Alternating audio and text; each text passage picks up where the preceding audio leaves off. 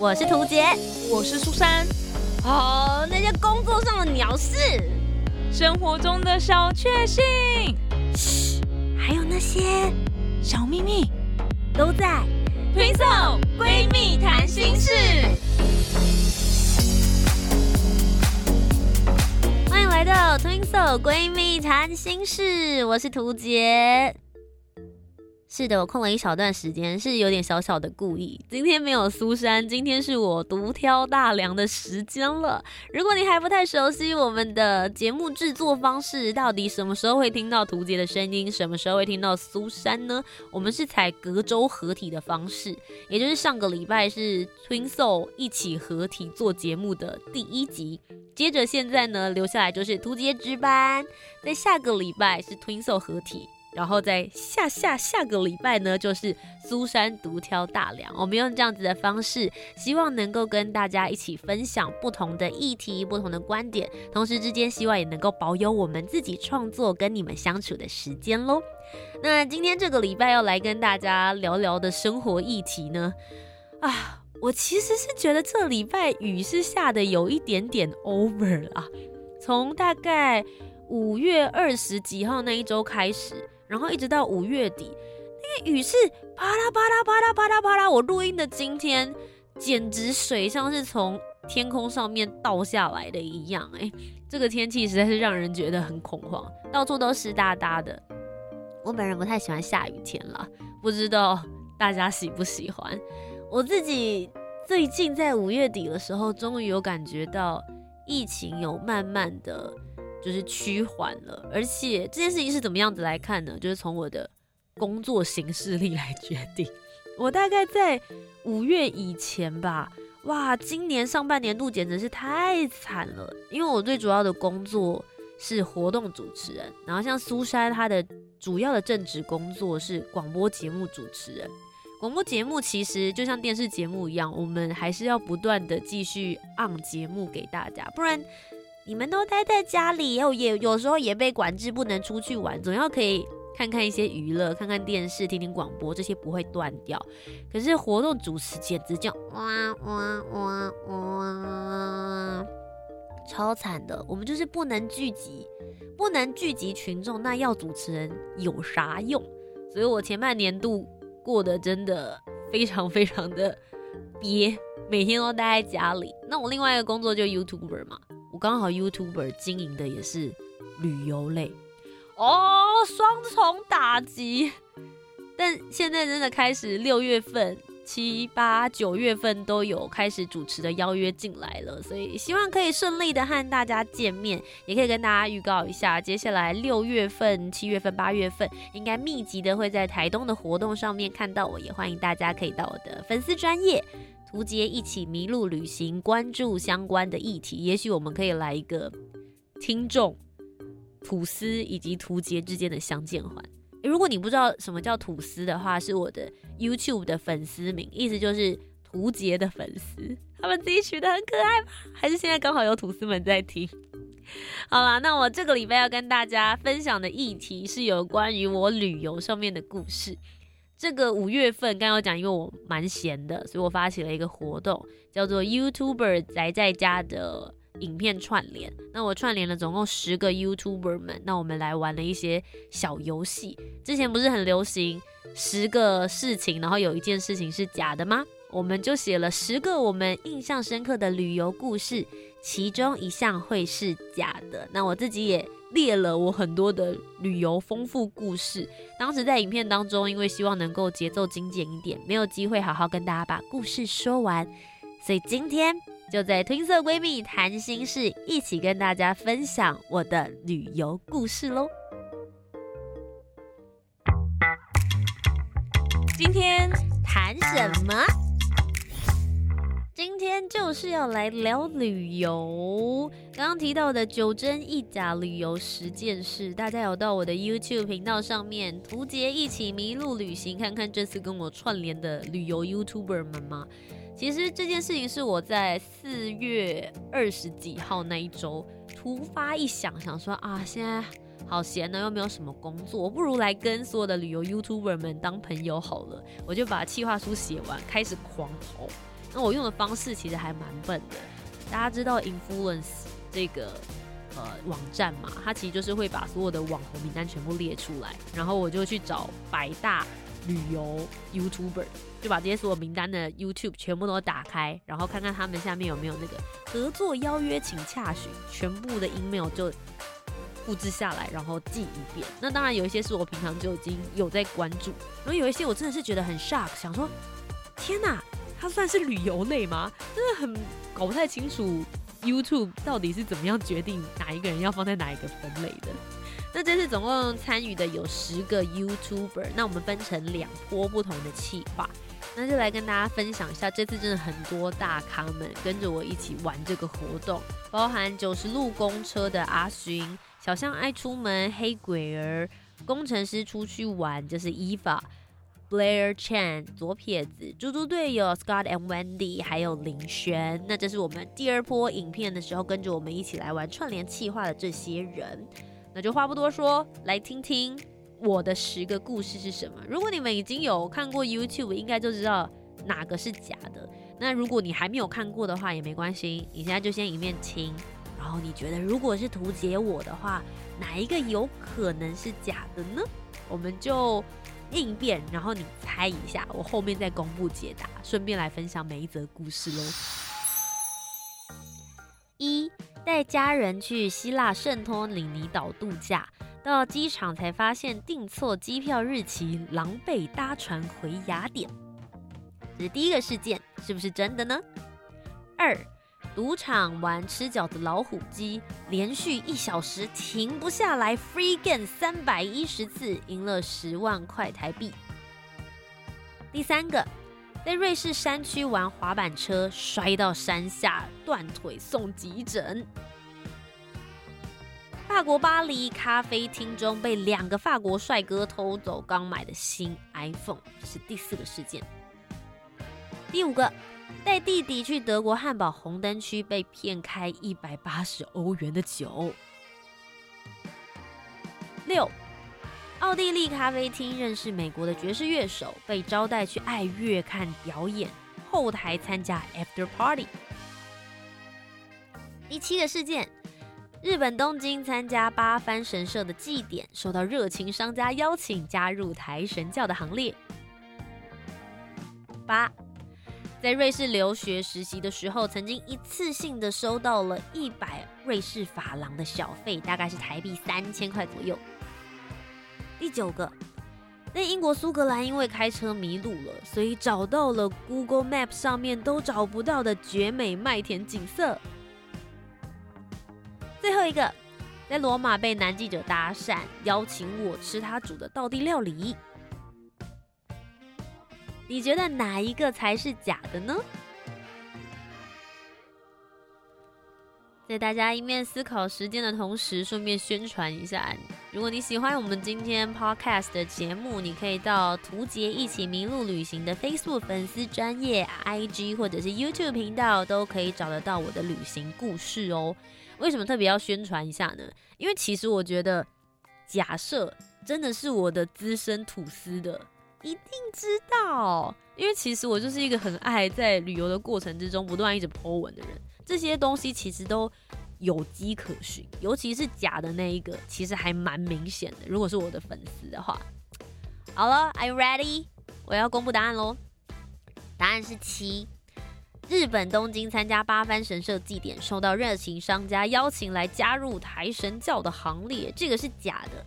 嗯，我真的有去参加八幡神社的祭典。然后我有参加两天，因为前一天晚上的话，先去参加他们那种需要穿到夏季和服，大家在漫画里面会看到，或是动画里面的那个样子。然后吃章鱼烧啊，然后吃那个绵绵冰啊，好好吃哦。可是我有看到台神教，但我没有去抬到那个神教。其实他们台神教的活动是当地的那种商店街里面的店家，然后他们都会有自己祖传的那个轿子要去扛。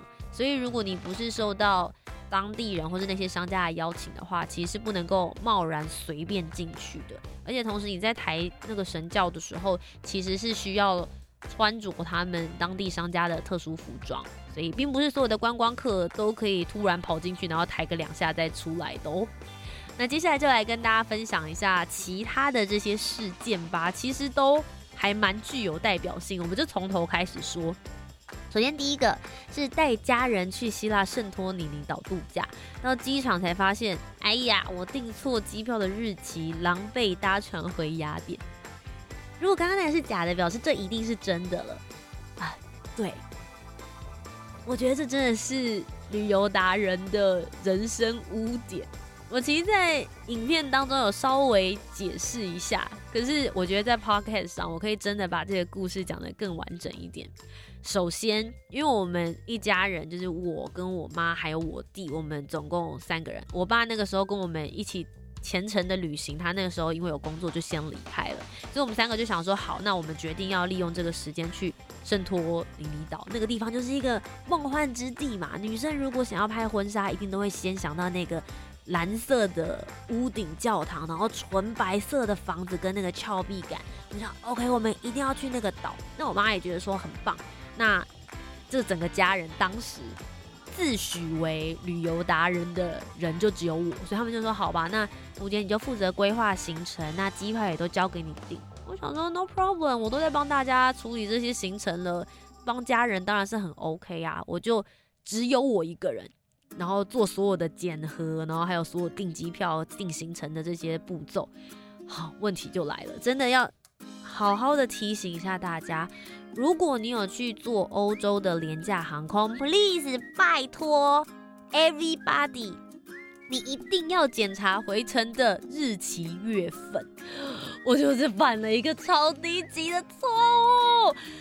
因为我们当时是九月份去，我们只在圣托里尼岛大概待一个礼拜左右的时间，所以我九月份去也是九月份回来嘛。可是廉价航空他们的订票网站是会自动帮你延成下一个月份，它会自动认知你可能要在这个地方待一个月。I don't know why, but 他们就是会这样子设定。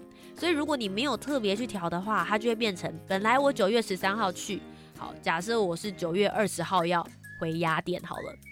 它就自动变成十月二十号。我第一次我查票价的时候，我还记得要把它改回来。结果到真的要付账的时候，我就是眼睛瞎了，没有做这件事情，就让它过去。好，这件事情机票都订完了，然后我也献给大家了，我没有发现，我妈没有发现，我弟也没有发现，我们就搭乘去程的那个飞机票。从雅典嘛，先飞到了圣托里尼岛，然后就很开心的玩。那我们回程的机票呢，其实是订早上的时间，早上的十点钟。那我们到那个时候都没有人发现机票是错的哦。我们就拿着那一张电子机票跑到了机场去，然后跟对方说我们要 check in，结果对方就说：“哎，不好意思，你们。”没有买机票哎，然后我就想说，怎么可能？我还在那边跟他理论，然后我就拿出我的电子机票哦，最悬的事情就在这里了。我拿出来之后呢，对方就跟我讲说啊，对耶，你们真的有订到票，可是不知道为什么没有啊。那没关系，不然这样子好了，你们可能订到的 maybe 是晚上十点的吧，不然你们晚上十点再来。哎，他也没有去管什么 AM 还是 PM 的问题耶，以为是。就亚洲系统跟欧洲系统显示时间不一样，所以就说晚上十点有那个机机飞机票，所以你们到时候可以到再来这样。我们说 OK OK fine，那我们就想说啊，那多赚到一天在这个小岛，那也蛮梦幻，那就继续玩好了。我们还就是去拍照啊，找了一间超级好吃的豪华餐厅哦，舒舒服服玩完了之后呢，大概八点钟左右我们就回机场，大概前两个小时准备要上飞机，又再去 check in，对方说哎不好意思，还是查不到你们资料。我想 what？结果我真的差点要在那边吵架了，你知道吗？对方那边突然有一个就是更高的主管，反正就是整整坨人那边大概来了两三个人，都没有人发现那张电子机票上面的日期是错的。不晓得大家怎么了，每个人都被把就高点拉吧。然后我也没有发现，而且我那时候真的是怒气冲冲，已经准备要开骂了。对方主管出来之后超级冷静，看了两眼之后就说：“哎，你这个是 October 的票，no。”我当下说有多崩溃就有多崩溃，你知道那个是心灵上面的自尊心已经崩盘了，就觉得啊，我让我们一整家人在这边这个小岛上又晃了一整天，然后我们不知道怎么回雅典，然后重点是我们的就是从雅典回台北的机票是隔两天，也就是我们必须得想办法尽快的回到雅典去。然后我们就问他说：“那我可不可以现在赶快买飞机？”他说：“不好意思，这种小岛机票就跟台东飞绿岛或者台东飞蓝屿一样，机飞机非常非常小，所以没有什么太多的机位，你有把机会去候补上去。”我真的当下觉得天地都变色，整个人大崩盘。我还想说什么？我还说我是什么旅游达人？我好蠢啊！帮了这么多人，帮不了自己的家人。这个时候最冷静的是谁？我妈。我妈就说，就是她，她看到我完全不发一语，然后我就站在那个 柜台的正前方，她就说，像这种地中海地区的岛，应该会有船可以搭吧？我不玩那也加跳啦，然后当下就，对耶，应该会有那种船，比如说我们在马祖或是金门，如果你订不到飞机或是起雾的话，你就可以搭比较久一点的船只回台北，那种概念是一样。然后我弟马上，他们我觉得他们最厉害的就是我最感动的是都没有人责怪我，他们都没有说啊你怎么样或什么，他们是立刻。帮忙想着怎么找解决的方法，也是要鼓励大家在旅游的过程之中，真的会常常出现这种事情，所以希望大家都可以用最冷静的态度，不要像我一样崩溃了，赶快去找出解决的方法。所以后来我们就找了一个渡轮啊，那是连夜的，我记得是晚上大概要搭个六到八小时左右的船班吧。哦，但是真的很狼狈，我们就是睡那种就是。呃，要把床搬下来的那种卧铺，并不是非常非常舒服，而且我是一个很会晕船的人，这一路我就一直觉得很无助。然后我妈就跟我说：“没关系啦，你看人生有多少次机会可以搭着这样子的渡轮，然后在地中海中，哎，哇，好浪漫哦！”我就觉得我妈真的是一个非常非常乐观的人。但我就觉得天哪，我真的很狼狈，我整个人就是蓬头垢面，然后又没有卸妆，然后还害整家人要一起在这个船上颠簸。然后隔天我们最厉害的是，因为那是我们在雅典最后一个完整的一天，我们还立刻就到了雅典之后把行李放下。哦，后面还有事情哦，就是因为我们住的那一间旅馆，我们前一天晚上没有去报道嘛，所以他以为我们要取消，所以就把我们的房间给别人了。所以我们一抵达当地是早上清晨六点钟，我们也没有地方可以睡觉，所以我们就把行李箱放进去之后就出去观光了。就是 观光客的那个战力还是依然非常非常惊人的。哎，我第一件事情就讲这么久天啊！好好好，反正这就是我的第一个事件，但太值得说了，因为我从来没有讲过这件事，不论在任何媒体上面，因为我觉得太丢脸，就是一个旅游达人的人生污点啊。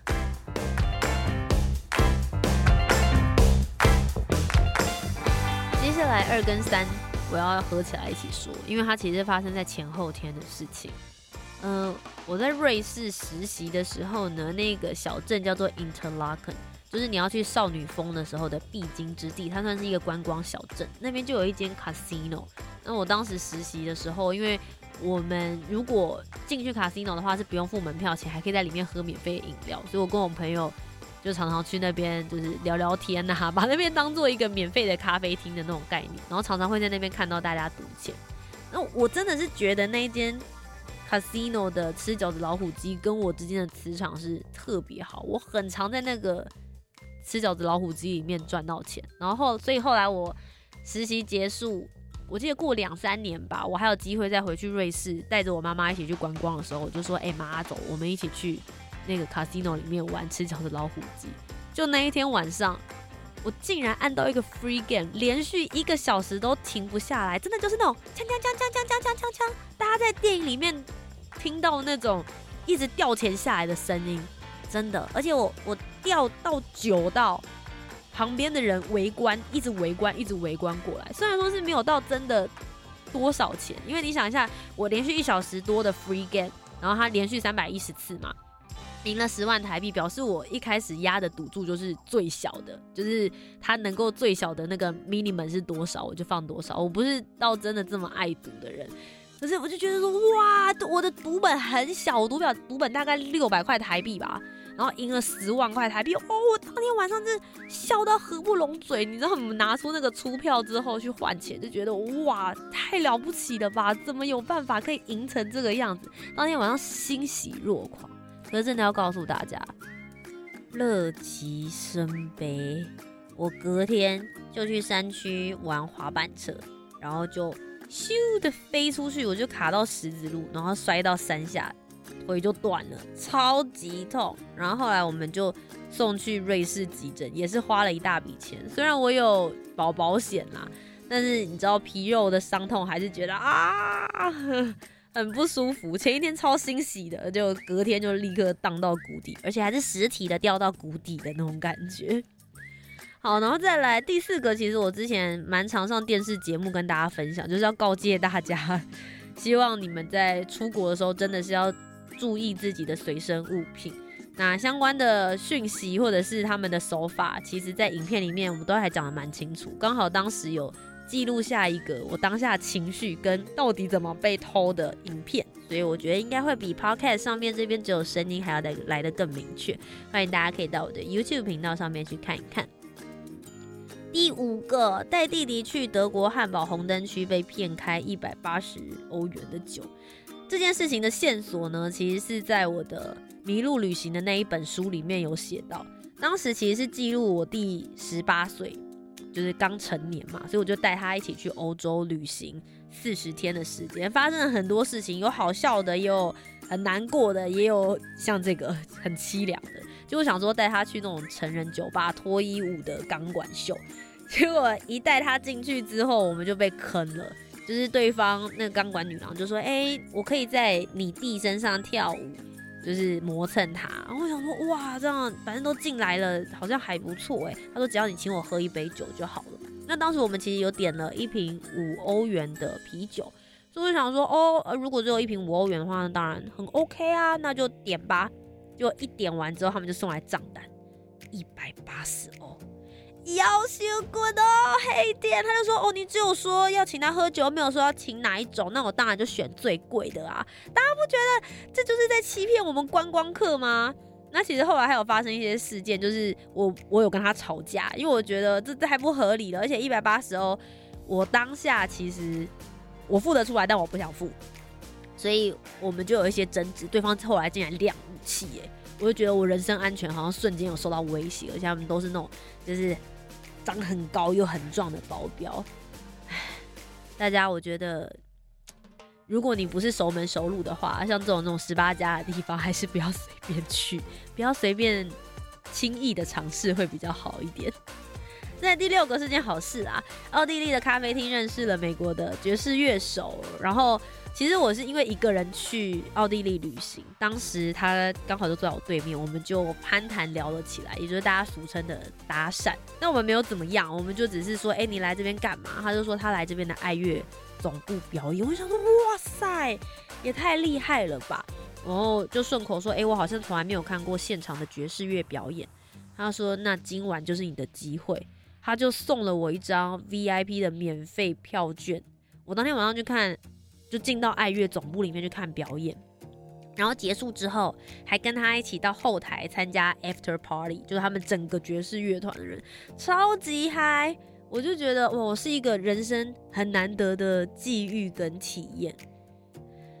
呃，再来的话，第七个刚刚讲过了嘛，就第八个在瑞士留学实习的时候，呃，曾经收到了一百瑞士法郎的小费，呃。我其实当时在瑞士念书，我是念研究所。那我们其实有搭配一个实习课程，就是瑞士有一个最低的实习薪资，大概是二一七三瑞士法郎，大概台币七到八万左右。那我当时实习的地方扣掉吃住还有保险之类，我大概可以存三到四万块钱的台币。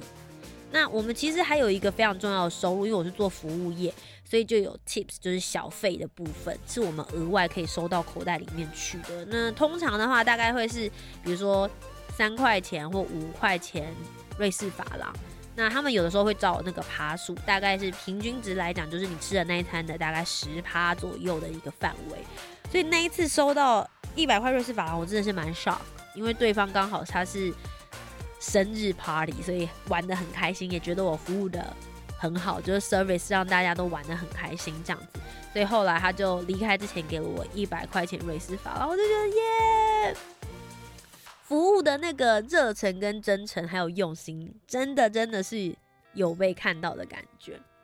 第九个其实也是有迹可循的绝美麦田的景色呢，在我之前 YouTube 频道有拍过一个 coincidence，就是抖肩舞的影片，它其实就是第一秒钟就出现啦，所以其实这一点。都不稀奇，而且其实我之前有 po 文过照片，所以如果是资深的吐司，可以回去看一下那一支影片，真的是超级美。因为台湾你很难看到这样子，他们呃麦田在收割完之后，把所有的干草们全部捆着放在一起，当时又刚好是魔幻时刻，就是夕阳余晖的时候，哇，一片金黄色，那个场景我到现在都还忘不掉，而且它对我来说实在是太意外，就是因为我。开车迷路，然后想说要跟人借一下洗手间，才刚好看到的景色，非常非常特别。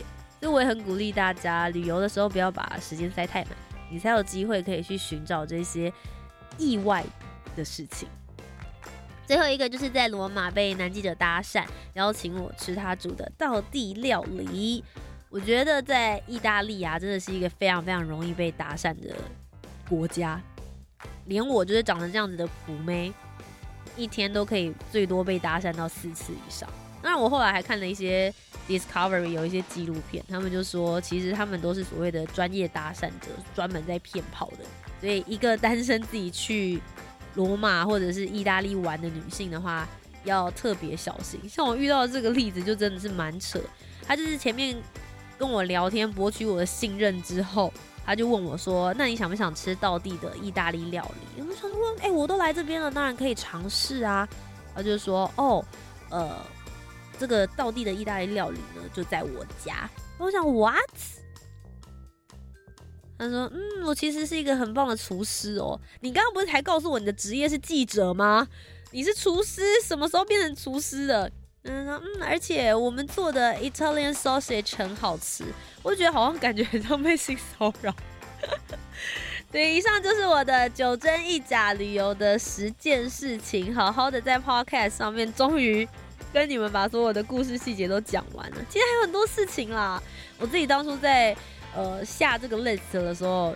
就很多犹豫的，就你知道备选的遗珠之憾。之后有兴趣的话呢，可以再一一的来跟大家分享喽。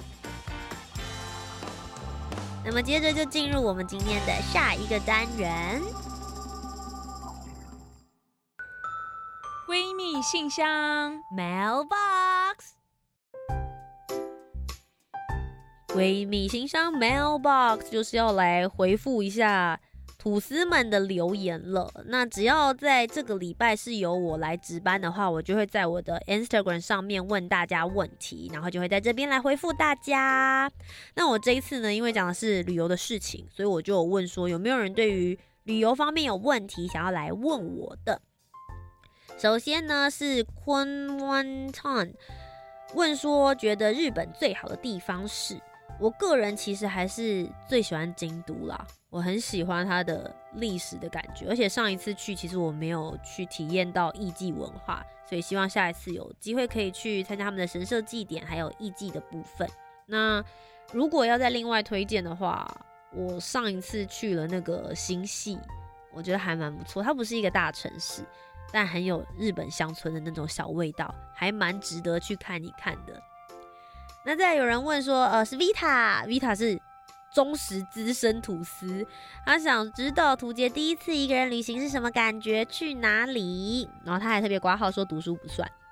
我人生真的要算我第一次自助旅行的地方，应该是捷克跟德国这两个城市，当时是一起去的。然后呃，感觉其实一开始有一点点紧张。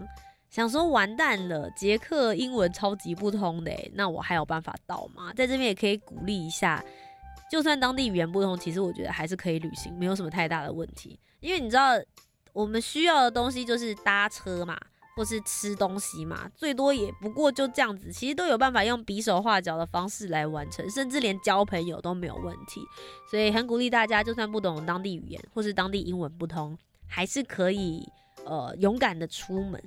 那我那一次去到当地之后，我大概花了，我觉得大概有一个礼拜左右的时间。我整个旅程大概三个礼拜，我花了一个礼拜的时间才真正找到怎么样子自己旅行的那个 tempo。因为之前可能都是跟家人出去啊，去念书，就是有有人帮你排好 schedule，或者是你呃已经有一个很明确的目标方式了。那那次真的是完全我没有太多的规划，也是第一次实行迷路旅行啦。所以对我来讲是一个还蛮重要，算是刻画成我现在旅行模式很重要的一个里程碑。然后最后推荐一下，如果你想要尝试一个人旅行的话，我觉得德国是一个非常友善的国家。我的意思是，除了人人文之外，我觉得在各式各样的指标上面，然后英文通行的程度等等，还有安全性，我觉得德国对我来讲都算是数一数二、排名非常前面的欧洲国家。